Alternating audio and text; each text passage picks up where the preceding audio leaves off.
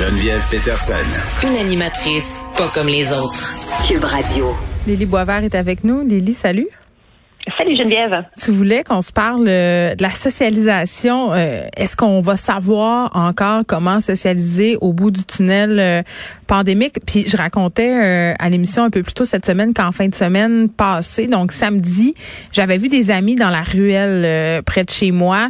Puis là, calmez-vous, là, aucune règle sanitaire n'a été enfreinte. On était à deux mètres de distance. On était quatre personnes, dont moi et mon chum, donc dans le même foyer, plus deux autres personnes. puis là, on on se parlait et tout ça, puis ça n'a pas duré super longtemps, là, cette rencontre-là. Genre 40 minutes. Écoute, Lily, j'étais brûlée. J'étais brûlée. Puis je me disais, mon Dieu, tu sais, est-ce que je vais être encore capable d'avoir des conversations avec plein de gens, d'avoir une vie sociale?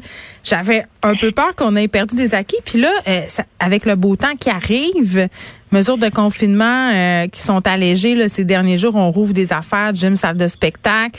Euh, les gens sont dehors. Il y a plein de monde dans les parcs. Là, on n'a pas encore le droit d'aller dans les cours. Là. Il l'a dit, Premier ministre Legault, prudence, prudence. Il l'a dit. Euh, là, cet été, on va peut-être pouvoir faire des rassemblements avec des amis. Euh, est-ce qu'est-ce qui va se passer avec tout ça? On vit comme une espèce d'anxiété bizarre euh, de la suite des choses là, par rapport à, nos réactions puis à nos compétences sociales, je dirais. Ouais, ouais, non, mais t'es vraiment pas la seule euh, à avoir expérimenté ça en, parlant à des gens. Moi aussi, j'ai, j'ai entendu des témoignages euh, d'autres personnes qui disaient ça.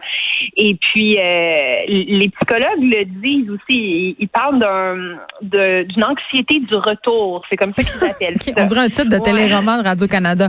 L'anxiété du retour. Mais donc, comme tu le dis, il, fait beau, là. Ben, en tout cas, peut-être pas. Aujourd'hui, Aujourd'hui, il fait beau, mais on pense pas à demain, OK? Non, c'est ça. Mais mais on est quand même optimiste, là, je pense. Bien des gens, on a comme le goût de sortir, on a le goût de recommencer à socialiser. Euh, puis avec, avec la vaccination qui progresse aussi, hmm. on se dit qu'on va bien finir par en voir le bout de cette foutue pandémie. On espère. Mais là, mais là, euh, c'est ça, il y a beaucoup de gens qui ont l'impression qu'ils sauront plus comment faire pour euh, parler normalement, juste avoir des conversations, juste faire du small talk. Euh, moi, ça m'intéresse plus le small talk, on dirait. J'ai envie tellement d'avoir des discussions profondes avec mes amis. Ouais, mais puis c'est drôle parce que j'ai l'impression que tu es quand même quelqu'un d'extraverti. Oui. Mais là, les psys le notent que même les gens qui sont extravertis, comme des, gens qui vont en consultation, qu'ils admettent qu'ils ont de l'anxiété sociale, de la phobie sociale, mm-hmm. euh, alors que normalement, ça touche quand même juste 6 des gens, 6 euh, de la population. Mais là, c'est c'est quand même pas mal de monde qui disent ressentir ça. Des gens donc qui vont stresser avant, pendant puis après une interaction sociale en suranalysant un peu tout ce qui s'est passé pendant même tu parles avec quelqu'un puis là tu es dans ta tête tu dis mon dieu qu'est-ce que la, personne est en train de penser de ce que je suis en train de dire? Donc c'est comme pas dans le moment présent. Euh, on a l'impression que nos muscles sociaux se sont comme atrophiés. C'est vrai puis on n'a pas forcément tort de penser ça parce que c'est vrai que socialiser, c'est une compétence, que ça se développe et que oui, ça peut aussi se perdre si on la pratique pas. Puis le fait que j'ai été fatiguée après cette rencontre avec mes amis, euh, c'est normal en ce moment. Normal, ouais. Oui, ouais, ouais, absolument. Euh, il y a une vraie raison physiologique à ça, deux vraies raisons. C'est quoi? La première, ben, c'est que si justement tu respectes les règles de distanciation, tu vas devoir euh, utiliser plus d'air pour parler, pour projeter ta voix plus loin. Ça peut sembler vraiment infime, là, comme oui. différence. On s'en rend pas compte, mais on fait ça. Et oui, ça devient épuisant si c'est pendant une longue période qu'on le fait. Donc ça, c'est une des raisons. C'est comme c'est comme chanter versus parler euh, normalement à quelqu'un juste à côté de toi. Chanter, ça va être plus fatigant. Euh, donc ça, c'est une raison. L'autre raison, les masques.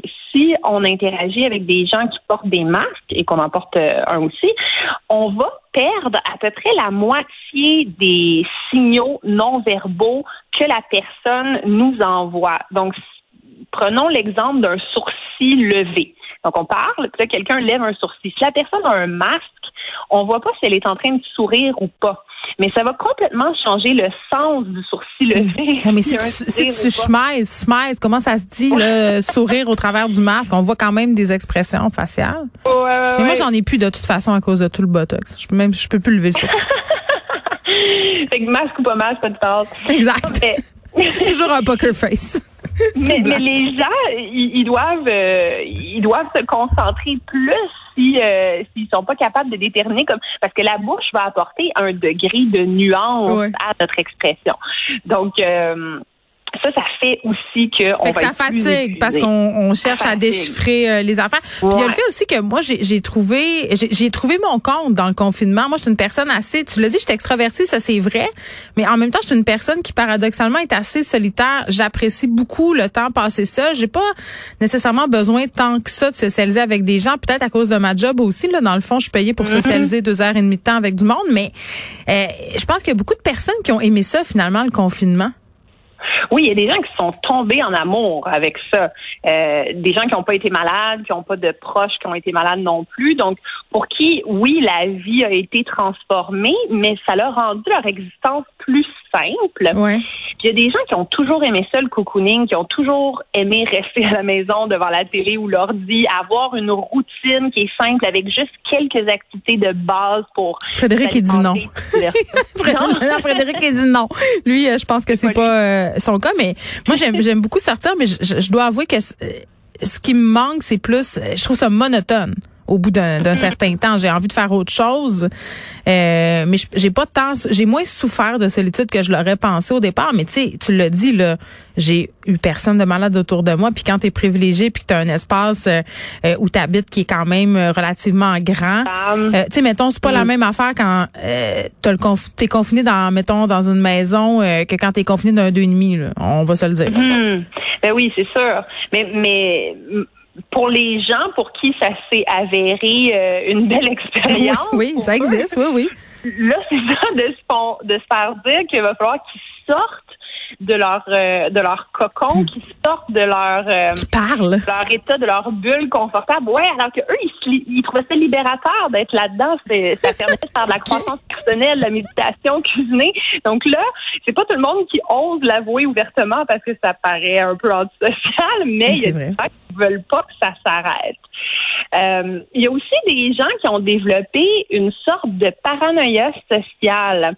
Et ça, les chercheurs ont observé que les personnes qui ont des liens sociaux, des réseaux plus petits puis moins complexes vont avoir tendance à avoir une amygdale plus petite, donc la partie du cerveau qui traite les émotions. Et un des effets de ça, c'est que les personnes vont se sentir euh, plus négatives dans leur relation interpersonnelle. Mm. Donc, ils vont avoir l'impression qu'ils sont très maladroits, qu'ils commettent des impairs, même si les autres ont rien remarqué. Euh, on peut penser que les autres nous jugent, nous trouvent pas intéressants quand on leur parle, alors que c'est pas le cas. Euh, on peut penser aussi que tout le monde nous déteste. Donc, on développe comme une. Euh, on dirait que c'est la façon de penser d'une adolescente, des ados. Oui, un peu. c'est vrai, c'est vrai. Les ados ont tendance hyper à être intense. Ouais.